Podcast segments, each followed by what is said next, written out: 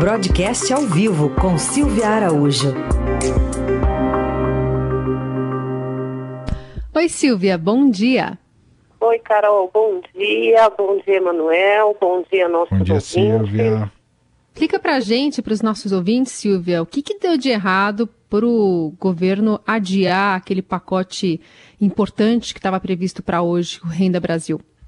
Pois é, né, Carol? Estava previsto para hoje aí um grande anúncio, talvez o maior anúncio do governo, o pacote Pro Brasil e dentro do Pro Brasil o Renda Brasil, que seria ali mais a, a espinha dorsal mais popular desse pacote a ser anunciado hoje e que foi adiado. Né? Hoje vai ter um anúncio, mas um anúncio bem diferente do que o, o ministro da Economia, o Ministério como um todo, é, entendia que, que aconteceria nessa semana. Falando especificamente do Renda Brasil, o que deu errado no Renda Brasil?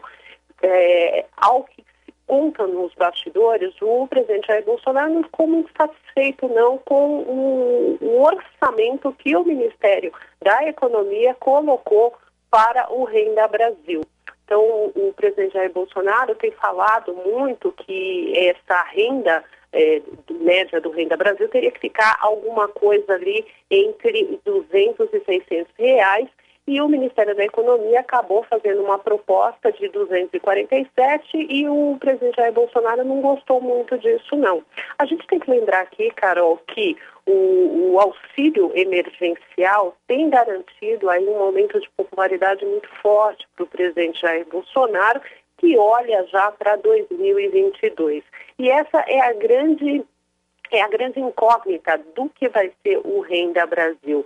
Porque se a gente levar em consideração que essas pessoas estão recebendo essas parcelas de 600 reais, uma queda muito abrupta nesse rendimento pode ter, sim, algum impacto sobre a popularidade do presidente Jair Bolsonaro e isso ele não quer de maneira alguma. Do lado do Ministério da Economia, o ministro Paulo Guedes precisa se é, debruçar em planilhas, contas e mais contas para garantir a sustentabilidade de um programa de assistência como o Renda Brasil. Não adianta você anunciar um programa agora se você não vai dar sustentabilidade para esse programa ao longo dos próximos anos e aí ele vai sendo corrigido ano após ano ou governo após governo.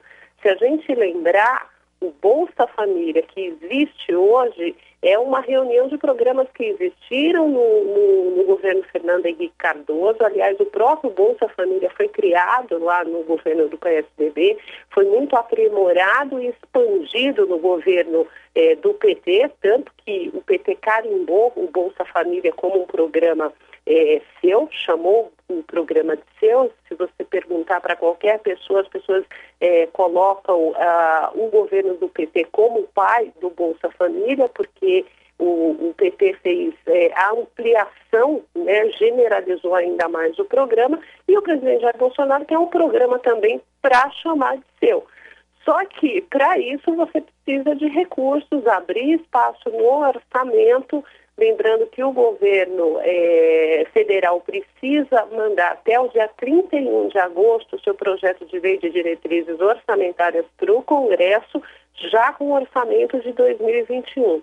E olha, Carol, ao que parece, essa peça, essa LDO a ser encaminhada no finalzinho do mês, não vai contemplar ainda o Renda Brasil por falta de espaço no orçamento. E a questão do, especificamente, Silvia, do auxílio emergencial, ele fica até o fim do ano? Poderia ter os dois ao mesmo tempo?